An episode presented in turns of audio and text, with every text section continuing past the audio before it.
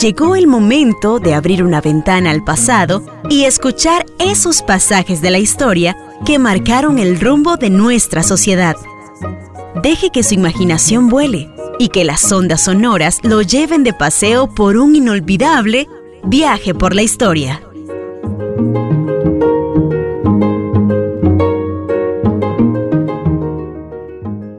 Hipócrates, decíamos en un programa anterior, es uno de esos grandes personajes de la medicina antigua que buscaba la cura por la ciencia, en el conocimiento científico y no en cosas mágicos, religiosas o en dioses, que concebía el cuerpo humano como un todo y al mismo tiempo consideraba que se debía estudiar el cuerpo humano por partes. Y decíamos que a él se le debía entonces eso que llamamos la propedéutica de la medicina, que es la inspección del paciente, la observación del paciente, el interrogatorio del paciente. En eso de la observación es igual los, la observación física que hace el médico del paciente, donde a veces le dicen uno que no tiene que desnudarse el torso o todo el cuerpo si fuera el caso para observar eh, e inspeccionar en ese sentido. Y el interrogatorio que siempre es muy importante para ver un poco la historia personal del paciente en términos de los males que se asocian o que pueden estar asociados a la consulta que se hace. Lo mismo la descripción de la enfermedad que se relaciona con el cuadro clínico que el paciente mismo relata o va narrando. Eso permite analizar errores para aprender y adquirir experiencia. Y por otro lado, porque Hipócrates también eh, contribuyó a relacionar enfermedades a climas y enfermedades ambientes. En ese sentido, es como un precursor de la epidemiología.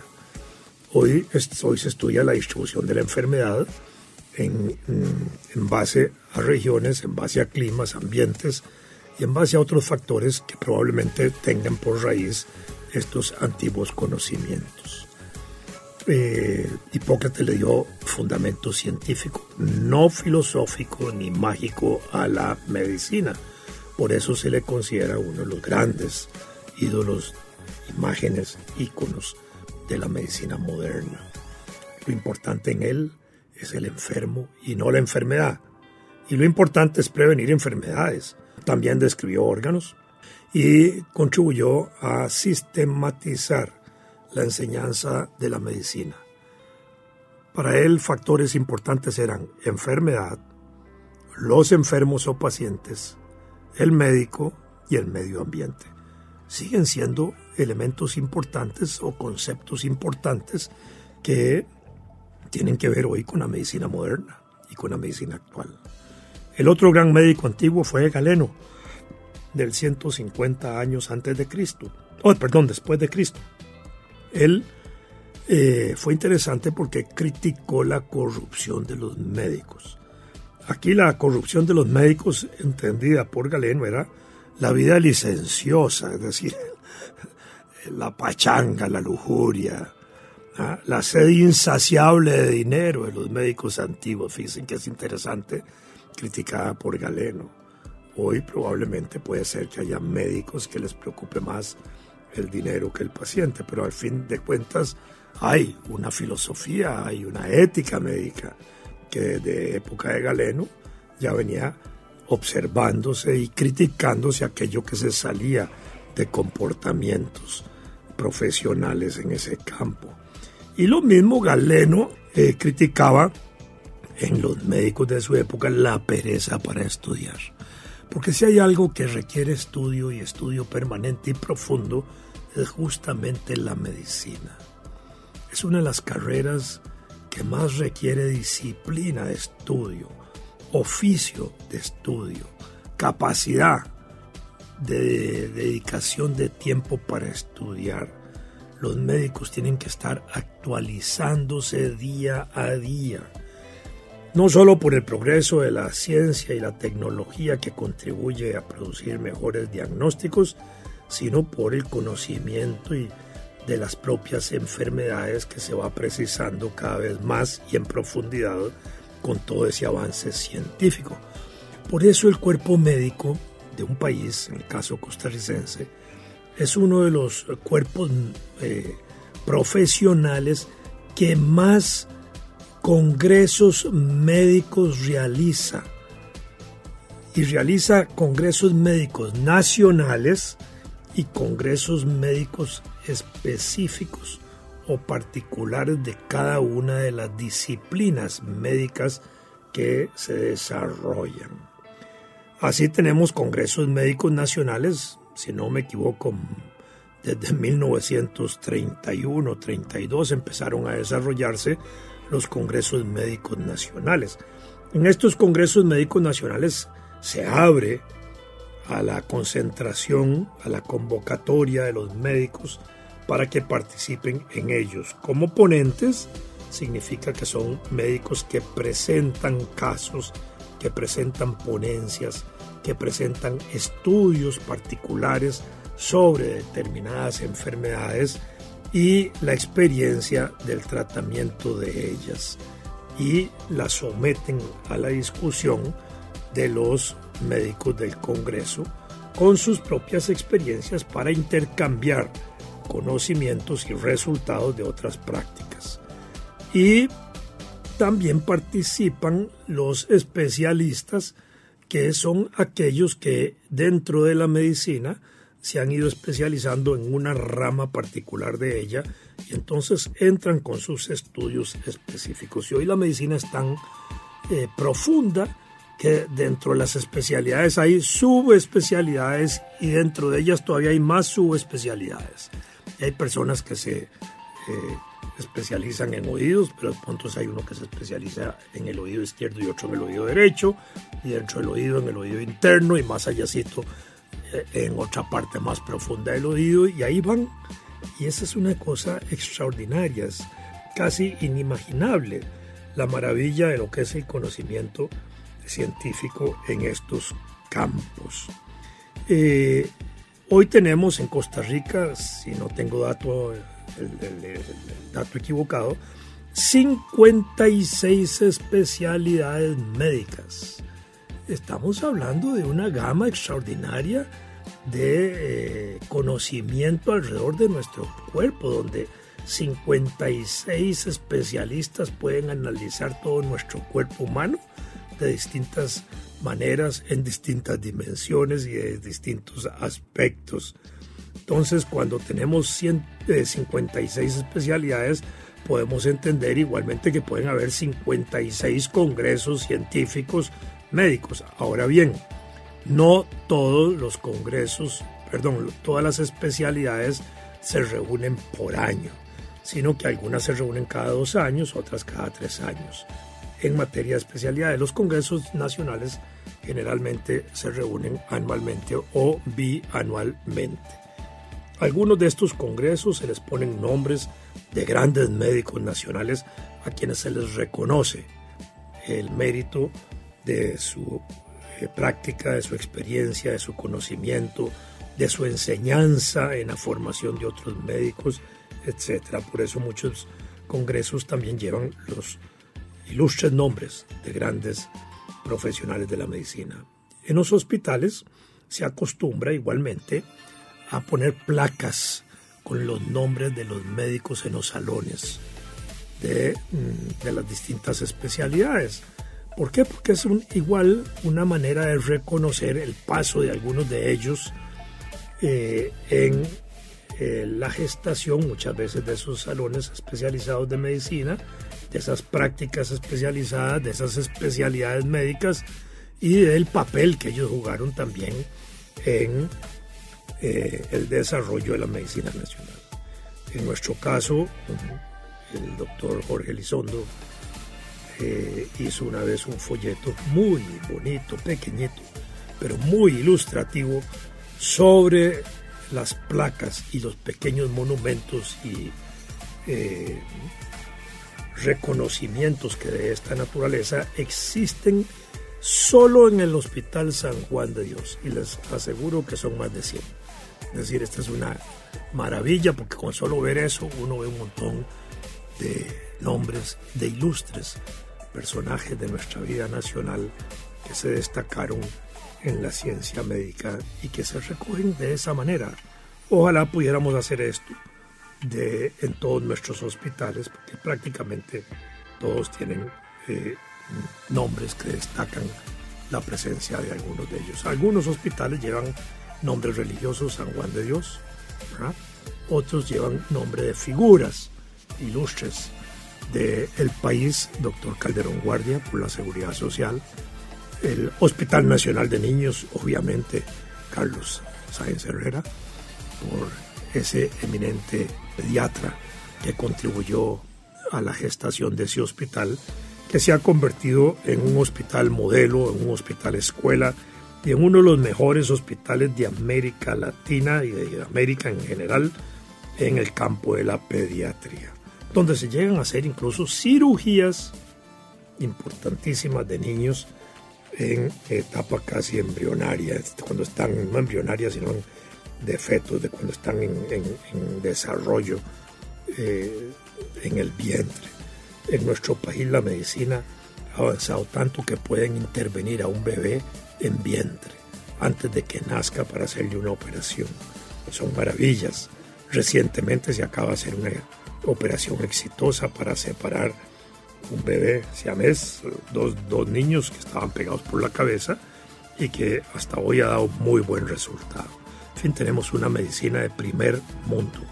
Y eso es importante porque nuestro país y las escuelas de medicinas y la Universidad de Costa Rica particularmente y luego las otras escuelas de medicina que se han desarrollado se han preocupado por preparar en el extranjero también a los médicos graduados en Costa Rica y la preparación en el extranjero eh, es muy diversa. Antes los médicos iban a Argentina principalmente, a Chile, a El Salvador, Nicaragua, Guatemala, México, obviamente Estados Unidos, los que tenían un poquito más de plata para ir allá cuando no eran becados, Europa, algunos, otros que se desarrollaron cuando estaba la Unión Soviética, en, en Unión Soviética, como médicos, eh, desconozco si en este momento se desarrollan en Rusia eh, estudiantes Mm, de Costa Rica como médicos.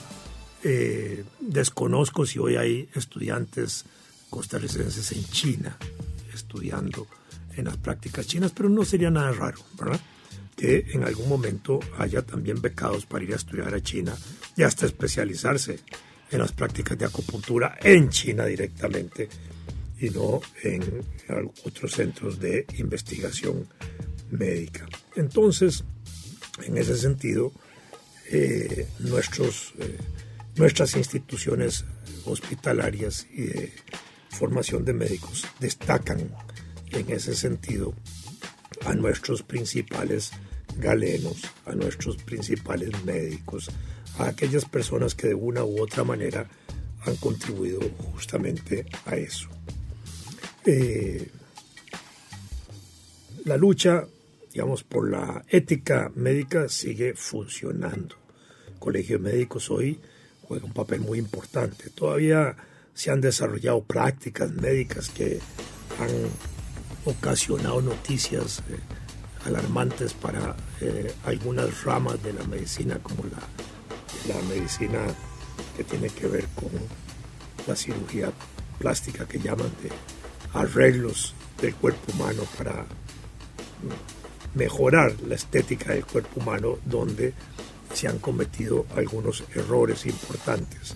Y esto ha puesto en evidencia la malpraxis, la mala formación o la irresponsabilidad a veces de algunos médicos de hacer ciertos tratamientos en ciertas clínicas y hospitales que no tienen todas las condiciones adecuadas para atender cierto tipo de cirugías y que en caso de que se compliquen no las pueden atender allí y terminan trasladando a esos pacientes a los hospitales centrales de la Caja Costarricense del Seguro Social, donde están altamente equipados para situaciones de esa naturaleza. Eh, durante una época la Iglesia Católica ocupó un espacio muy importante en la vida universal desde el punto de vista del conocimiento y en cierta manera se dijo y se ha dicho que oscureció, que opacó el pensamiento científico y médico, en ese caso también, casi hasta el siglo V, cuando se mm, produce lo que se llama el Renacimiento. El Renacimiento eh, consistió en un renacer de la cultura antigua, de la griega y de la latina o romana, en todos los campos. Y en ese sentido, mm, eh, las universidades que ya tenían 500 años de haberse desarrollado, provocan una revolución importante porque empiezan a usar otra vez el conocimiento antiguo y esa medicina monástica que estaba en manos eh, o dirigida o influida por la Iglesia Católica empieza a transformarse y empiezan a desarrollarse nuevos conceptos en ese sentido de prácticas médicas, incluso lo que mencioné en algún programa sobre los artistas del Renacimiento que tienen acceso a los cuerpos para su estudio anatómico y de esa manera destacar más los volúmenes de los músculos, la forma de los músculos, de los brazos, de las piernas, de los músculos del abdomen, etcétera, que son una verdadera maravilla desde el punto de vista de la pintura y que tiene que ver justamente con el estudio que esos artistas hacían también de la anatomía del cuerpo humano.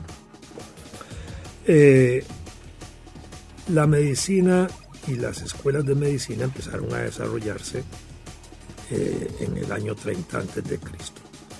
Y hospitales también. Los hospitales se desarrollaron en Roma como hospitales militares, luego como hospitales municipales, luego como escuelas de medicina, después aparecieron sociedades médicas y colegios médicos.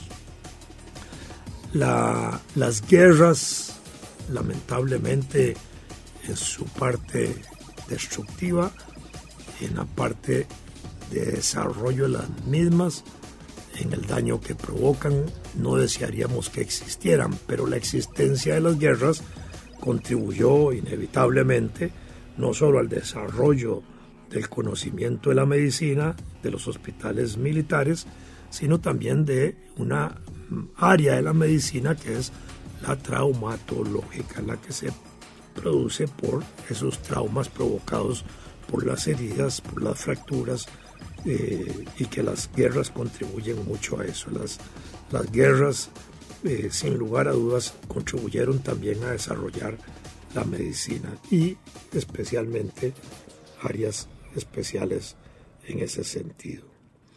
La sociedad cuando empezó a desarrollar cloacas, cuando desarrolló sistemas de agua potable, cuando desarrolló limpieza de calles, indudablemente contribuyó a desarrollar y mejorar la calidad de la salud en las distintas sociedades. En Costa Rica, por ejemplo, en el siglo XIX, desde temprano, desde la época de Carrillo, se empezaron a tomar una serie de medidas importantes para eso. Eh, en torno a las habitaciones, por ejemplo, Carrillo ordenó que se hicieran las columnas y las vigas para evitar los, eh, que se cayeran fácilmente las viviendas con los temblores o terremotos de la época. Pero también empezaron a separar lo que son los excusados de hueco de, las casas y los ponían a 20 o 30 metros de distancia. Y también se preocuparon de que no estuvieran cerca de cultivos, de cultivos de verduras, legumbres, de frutales, ese tipo de cosas para evitar contagios.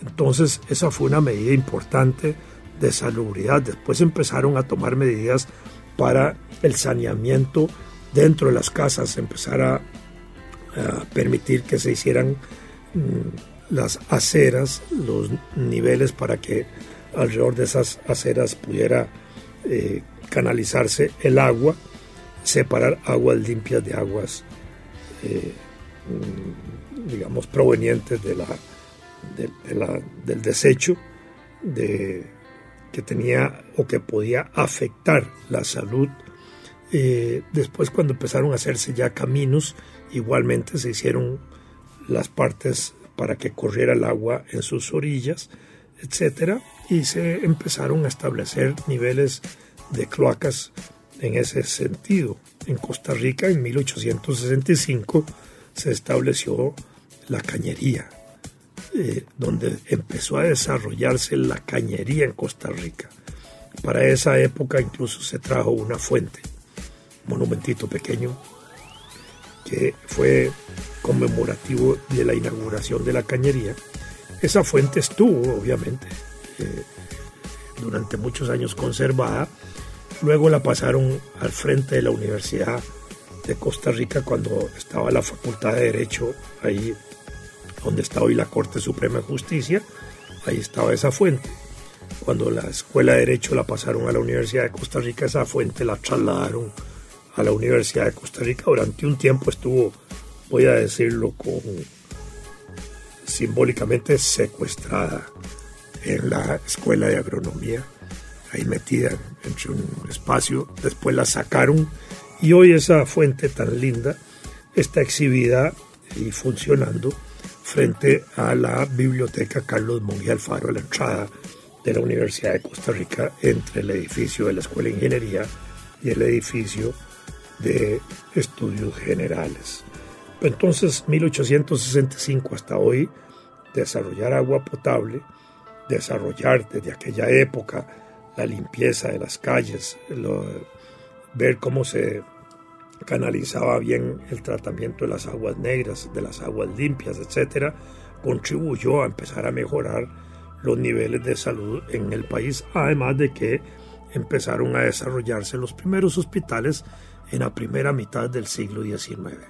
El Lazareto, que era un hospital encargado de atender leprosos, que era una enfermedad que se le temía mucho y que era incluso reclusiva, es decir, a los enfermos se les mantenía en el hospital como cárcel, lo mismo que a los tuberculosos en una época, y a los eh, que tenían el mal del Lázaro o la lepra, si se escapaban hasta los podían fusilar, en una época en que Costa Rica tenía la pena de muerte. Eh, Julio César, el emperador romano, eh, reglamentó en Roma la práctica de la medicina. Incluso llegó a crear el médico de pueblo. Todavía se usa el concepto de médico de pueblo para los pobres y el médico familiar. En esa época, médico de familia era el médico de los grupos ricos. Ese concepto de médico de pueblo y médico familiar también se usó en Costa Rica en el siglo XIX. Y en Roma existieron farmacias eh, que estaban amparadas, de acuerdo a la mitología romana, por la diosa Meditrina. Ya mucho tiempo después, en el siglo X, la escuela de Salermo, en Nápoles, eh, contribuye a desarrollar más los conceptos de la medicina hacia nuestros días. Lo mismo el monasterio de Monte Cassino y su biblioteca médica que había desarrollado muy importante. En el siglo XII se fundaron las primeras escuelas de medicina en las universidades de Bolonia, de Italia, de París, de Montpellier en Francia. Después fue en Oxford, la de Salamanca en España, Cambridge, Nápoles y Padua. Y así empezó ya a profesionalizarse más el conocimiento médico. Entre el año 1514 y 1564, Andrés Pesalio, otro gran médico enseñó la anatomía del cuerpo humano. La llamaba la fábrica del cuerpo humano. Y Ambrosio Paré, en ese mismo periodo, nacido 1510 hasta 1590, desarrolló la cirugía racional y las amputaciones. Es interesante lo de las amputaciones porque cortar un miembro no es comida trompudos, para decirlo así, sobre todo cuando no hay anestesia. Tenemos para decirlo gráficamente, más de 400 años de eh, prácticas de amputaciones. La inmunología en los siglos XVIII y XIX y la vacunación contribuyeron indudablemente al desarrollo de la medicina y eh, lo mismo desde el siglo XVII eh, el desarrollo del microscopio con Anthony von Leeuwenhoek y Marcelo Malpigue. Deje que su imaginación vuele y que las ondas sonoras lo lleven de paseo por un inolvidable viaje por la historia.